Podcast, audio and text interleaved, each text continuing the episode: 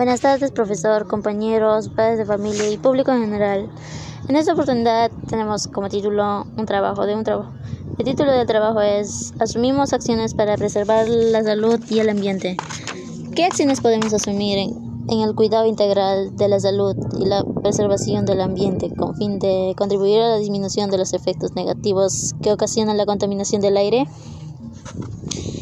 El aire debe ser más cuidado porque con simples cosas de la vida como lo podemos contaminar, como con autos de gasolina, con incendios forestales, con mucho carbón, con usos fósiles, etc.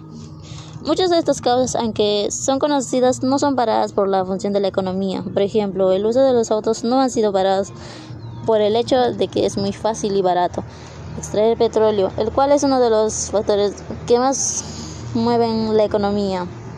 Para reducir las repercusiones de la contaminación atmosférica urbana sobre la salud pública, es preciso reducir las fuentes particulares, la combustión ineficiente de combustibles fósiles para el transporte motorizado y la generación de electricidad y mejorar la eficiencia energética de los edificios y las fábricas. Reducir los efectos sanitarios de esta forma de contaminación escapa en gran medida a la voluntad de las personas y exige más bien la actuación de las autoridades públicas en los planes nacionales, regional e incluso internacional.